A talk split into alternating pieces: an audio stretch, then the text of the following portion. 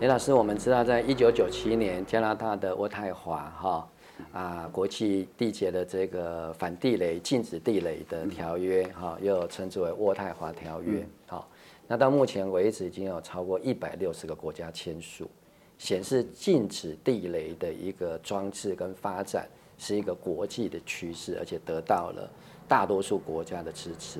那在这样的一个背景底下啊。台湾现在又在美国的要求或是怂恿底下购置的这样的一个布雷系统，啊，意思就是说啊，理由说要反制啊，解放军抢滩登陆啊，那这样子的一个说法，您觉得在整个国际反地雷条约这样的一个精神底下，那么台湾的做法，它的问题，除了是这个军事上面的思考之外，会不会抵触这样的一个国际人道，而且在对地雷禁止的这一个大趋势底下，会让台湾成为一个国际上面的一个非常特殊的个案？我们常常在在在台湾都强调要让国际看见，让国际听见，看见听见的都是不是好事情，因为你根本没有国际关系嘛。那你前两天还在，他们还在讲，呃，我们我们要让国际怎么样？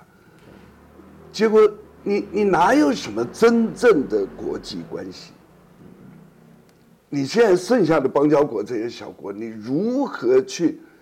你你就讲渥太华公约好了，渥太华公约里面讲的清清楚楚，全世界现在还埋了一亿一千多万颗的地雷，这一亿一千多万颗。每个月至少有两千人死在地雷上面，残的还不算，联合国也算过，去统计过，这些地雷要把它清除，要到要花到要到一千一百年的时候才清除得了，因为你不可能有那么多人不去清这些，然后总共要花到三百五十亿美金以上还。还不知道那个那个那个成果，那我们今天花一亿八的美金去买来，你要花多少成本去排除清除它？所以这里面两个两个都是在骗人的。第一个什么国际，我们哪有什么国际？自己弄不好没有实力，国际间只有一件事情，你有实力。我到法国的时候，为为什么他们对我对我那么客气？因为台湾前眼角木。我每次送他们的礼物都是附送，神经知道最好的东西，即便一个小的巧克力，你说是附送的，他马上，啊，那我刚去的时候，那个那个那个买车子，我看了他们那个情报那个海外安全局里面停的，全部都是法国车，不是说就是西团宴，啊，就我故意问他们说，哎，对，聊到车子，他说你买了没有？我说我还没买。我不知道什么车好，他们说当然是法国车。两个礼拜以后我再去，我说又聊到这个问题，车买了没有？我说买了，我不知道好不好。就一去一看，摸摸鼻子，好车，B M W。呃，我就告诉你，我有我有这个我有这个本钱呐。呃，我送你从来不小气啊，对不对？那叫实力。可是实力，我那时候也知道，在那种国际状况下。我还记得最清楚，一九九零年的时候，连战去访问，啊，他那时候外交部长，他躲在旅馆里面，根本就进不到那个阅兵场。后来他们外交部才跟我讲，我说不早跟我讲，我还有通行证，我前排的位置都有。为什么？因为那时候法国的情报单位，除了海外安全局第一以外，国土监视局，他们需要我给他们做做大陆的底。这个状况分析，而且我给他的资料都是第一手的，那叫实力，人家会尊重你。那今天这样子的一个一个地雷，啊，我我没有，我真的觉得这些人谁下的决定，他大概祖宗三代都会死，绝子绝孙的，真的。始作俑者，始作俑者，其无后也。所以这些事情就是一个负责任、负一个担当的问题，因为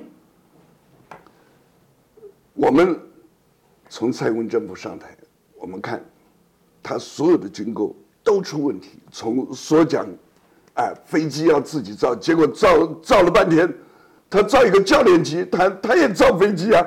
那你干脆就造飞机，造跑到青草地去好了。那你教练机跟战斗机差别多大？浅见国造根本就是一个从头到尾是一个骗局，是一个幌子。清付 A 了多少钱，跑到大陆去，然后最后爆发了，钱又没了。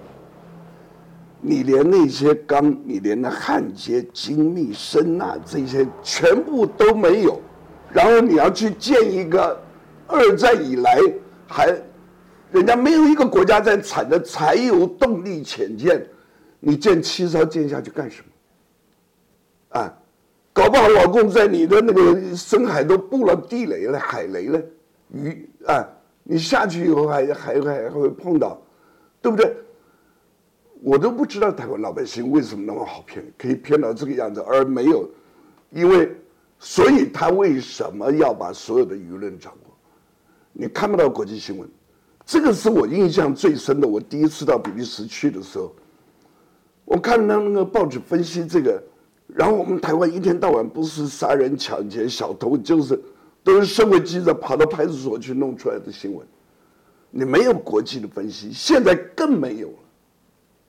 你就是完全愚民化，那教下一代就吃喝玩乐，手机里面哎，全部。如果各位仔细一点，你们可以看一个趋势：台湾的电影频道。美国给的这些片子，他不断的在灌输你这个战争，然后未来，这些都是不可知的这些东西。那这些东西从哪里来？美国的用文化、用电影、好莱坞对他们来讲是一个大的工业，而好莱坞的工业里面如果没有这些国防、这些搞战争的、搞军火的在支撑，他能够演的那么漂亮吗？所以你看他的他的这些东西啊，看从电影里面可以看出未来的趋势。他有些先放给你，鼓动战争，哎，鼓动战争，然后把那个战争那么美化，英雄化，哎，英雄化，就是就是英雄，到最后最后死的时候哭的是谁呀？哎，然后他们的电影演的很好，哇，死的那个一队彪彪鸣枪那个，都是错误的。战争没有别的，只有一个以暴制暴，啊，打到你连抬头都不敢抬头，看我，我用眼睛看你的时候，你的眼睛自然改变，就是意志上彻底的摧毁，那才叫战争。那就现在的战争的形式更多了，对不对？所有的认知作战，为什么他们他们用那么多的这个网军唐凤去？他的这些行径我很清楚，啊，去去怎么样控一个案子，找到这个这个年轻人从网络上看的不错，找到他两百万去做，一做完一拿约一千，他拿两百万去玩了，但是从这里面不断的挑人，好的他是挑去，叫你说，没有思想，没有概念，没有国家的这个观念。你如何去打仗？李老师，你提到哈，战争的本质非常的残酷，它是一个以暴制暴的一个摧毁性的一种集体的行为。但你也揭露出，就是说，在整个政治人物或者这些军火工业的集团去影响国家的政策的同时，事实上是一个很庞大的金钱交易。好，那么我这让我想到，在去年底的时候。蔡英文针对我们的兵役要恢复为一年的时候，他有提出一个口号，这个口号叫做“备战才能避战，能战才能止战”。好，可是现在两岸的军事力量这么悬殊，你觉得这个口号到底背后的思想是什么，以及它的问题在哪里？我认为这个口号的背后，全部是蔡英文这些文青在写。因为拿文军人来讲，你备战你怎么备？如何备是如何备实际的问题？怎么备？嗯嗯，对不对？对。我们讲备战是建军备战，你如果没有把军队训练好了，军队建好了，你如何去备战？你的即便一年服役，他也不敢讲了。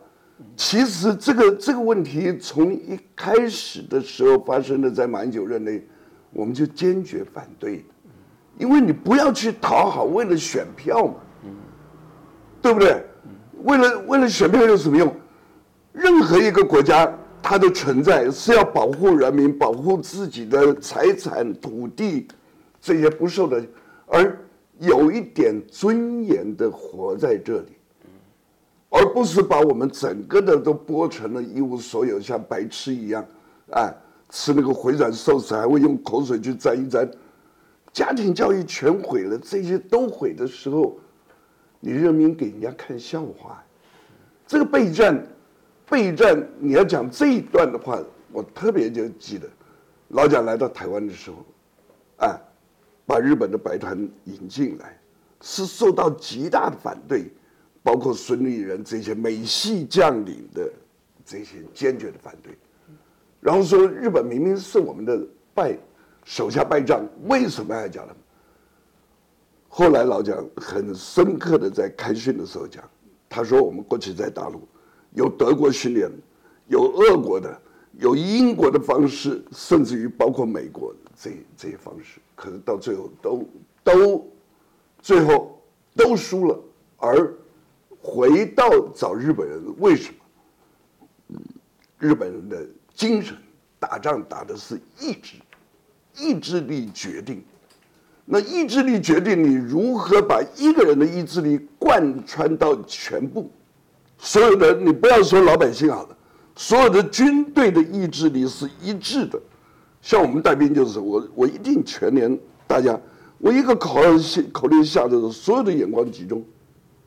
告诉你，动，你就动，啊，这个是把意志集中，那个是靠训练来的。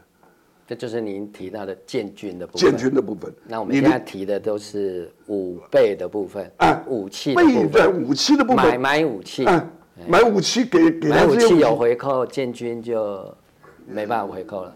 建军就没有办法，没那个看不见的事情，他都不做。对，最大的讲究，基本上的这些，所以我们以前看看的看这些将领晋升好了，从最早的将领晋升，都是参山的，参山连山管作战的，能带兵打仗的，然后情报的始终没有受到重视，因为我们的情报毕竟还受的限制比较多，不像国安。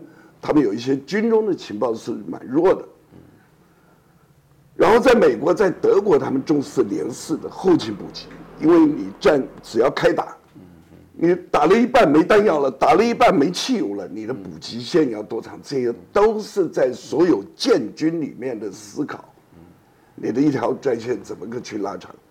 那所以从参山的后来变成出头的都是什么？联一的。联谊管人事，嗯，人事的因为跟主官比较接近，所以他们升得多。到最后，所有大部分现在所有大部分升官的是什么？皮包帮。什么叫皮包帮？就当侍从官的，跟着老板提着皮包的，拉皮包的，听话自己人。那，你碰到这个样子的时候，你的部队怎么打仗？第一个，第二个。建军就是说，你你你，即便改成一年好了，一年结果后头又搞什么大专，这些都不是。你建军的目的在哪里？我们前两天、前几天我碰一个一一个长官还讲的，他说我们自从在军中政战被结束以后，这个军队已经瓦解了。因为你没有思想。不管以前是对词也好，今天你为什么不坦白面对？就是说我今天训练我们中华民国的军人，就是要保卫台湾。保卫台湾干什么？让你的武力显现，你的军容呈现的时候，所以你应该印象很深。各位，我不知道有没有看他们播那个宪兵在那边踢正步，那个怎么能出来呢？哎，那个。宪兵踢正步最基本的九个九个九个人一个排面，十一个人一个排面，到大的像老公他们大到二十五排面，正方正列队。我们以前练这步的时候，是从开始的一手出去二脚怎么踏，然后到最后练周围。那个不断的练是给人家看，就是说你今天那个踢这步的一出去，军容，更士气，更决心的展现，哎，大家的一致，所以首先到这里，呃，后面十五度，嗯，全部都有规定的，这叫训练。结果你看看那个宪兵那个像，然后大家还在旁边很高兴的在那里拍，拍了看笑话，所以部队只要一看就知道能不能打，啊，然后你用一年你怎么去训练？哎，到现在为止我问过他们，他们去教招的时候根本什么都没有啦，啊，发两个保险套叫你避孕了，啊，这个。这个是完全，所以从老蒋的时候解决，而且那时候建军最重要的一个，他在韩战以后拒绝了美元，因为美国提出条件说，我你的所有的军队我给你装备，是装备，武器，连薪水都领他们的，可是你的副主官要死接受他，哎，结果他不愿意，宁愿这样子做。那我们到了金国先生在的时候。那时候我在公安局，啊，我我记印象最深的是我那个局长把我叫下去，叫上去，他说，我们跟外交部人差那么多，将来工作怎么工作，我们怎么能够跟他们比？我说没什么好比，我说我们绝对赢他们。他说为什么？我说我们是业务官职，因为我管这个法语地区，啊，这法国从头到尾他有什么什么党派什么人。长期下来的资料很清清楚，我一到那边马上上手。那，哎，外交部是 D 区、C 区、A 区，他始终培养不出一个道道地地的、能够有国际观的、能够大气的这个外交外交家。我同学在外交部啊，我去了以后，啊，一年我们碰面了，我说你到外交部什么感觉？他说衣冠禽兽。啊，每个人西装穿的这个，可是你做什么事情？因为他们，你只要一考进外交部，啊，你就等着吧。反正这一次派出去三密，啊，下一次回来就升一级，来来去去，来来去，管财的、管财务的、管什么的，都会外派，所以他们绝不拒，绝对要把他们的那个预算保护的好好的，让大家一起来，你就没有办法去。那回过头来的。建军，你看看到蔡英文上台，严德发到邱国正，他们做什么？他们两个都是装甲兵科的。你陆军的出来以后，他就大量用陆军的，空军的一张总司令，就最简单一个就是把那个飞弹原来是归陆军，就改到空军。为什么改到空军？改到空军以后，他多了几个将可以升。位置。啊，然后弄了严德发了以后，去买一个老美的那个坦克。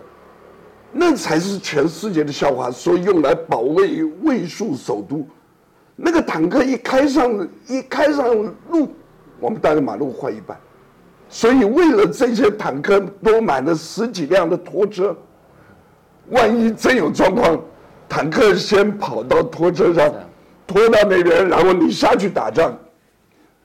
笑话，啊，蔡英文会受骗的，啊，蔡英文会他们会接受。反正你们买钱是我在收，管你买什么。嗯，所以从这个去看，就是说，你根本军人没有你的专业，没有你的坚持，没有武德，没有国家的概念，那你的领导又没有整个一个思想，国防到底我们要采采什么东西？而全部是在只有一个目的，骗老百姓，我赚钱。嗯所以，李老师这样听到这里哈，我听到的是整个台湾的一个防卫战力最大的威胁是来自于政治的腐败。对，啊，因为政治政客透过选举，对，然后他得到权力之后，他的这些所有的思维都是在怎么样来啊获得更多的金钱跟利益，所以下一次的选举胜利，对，所以他去考虑到国防的时候，他不是考虑到整体的战力，不是考虑到建军，而是考虑到买更多的武器，也不是为了增加防卫的力量，还是为了金钱的利益。那如果是这样的一个情况底下，又影响到军中的一个将领的升迁，所以整个士气啊，不管到这个外在的军容、内在的一个思想的武装，通通都垮掉了啊，因为完全都是基于一个腐败的政治，所以这样的一个威胁，恐怕对台湾的一个防卫力量才是最大的一个致命伤。对，民进党不尊重专业是一回事情，然后他又觉得你这些军人都是国民党训练的。其实我凭良心讲，我从当军人的第一天开始，我从来不知道要为国民党做什么。我所有做的事情是要为国家做的。那我们军队的中立化，甚至于包括情治单位的调整，都在里面做。可是呢，他不相信。哎，陈水扁说最简单。哎，以前。升一个将官是一年一升，每年的一月一号，哎，那我们讲在军中，你升到上校，真的躺着也升到；要升一个少将是要祖坟冒烟，那你今年升不到，哎，明年可能就要退，所以大家都拼着命的在弄，有有这种道理吗？哎，我给你升少将，今天升，明天退，哎，那个后面人怎么看？可是这个升退不是别的。你今天升了以后，你就一辈子，你到死以前都领少将的退休俸啊！对，终身拿这个来酬庸，那你军中所有的事情要变好，非常不容易，一点一滴累下，变坏一下就变快。啊！所以你整个军中的腐败从那个，就像他们小英上台以后，他们现在把调查局说要把它转换。所以用检察官去，哎，讲讲得很明白，至少要换三次，洗三次以后。可是我接触很多调查，他说我们是为国家做，我为什么？啊，我也看过那些不成熟的，就像前两天，人家来访问我说，为什么国安高层、国安会的这个处长，他会在机场去咆哮？哎，第一个。他以为他是谁？那最简单的一个，他根本没有搞清楚，国安会也是公务人员。你要按照规定的，那么你进到国安会里面，有没有给你做勤前教育？就是说哪些事情要规定，哪些事情怎么样怎么样？那还以为自己官很大，在里面去骂下面。那你铺露出来的问题，我们只要看一点点小的。就知道整个大，那军人也是这个样子。你看他今天今天去去执行备训的这个态度，所以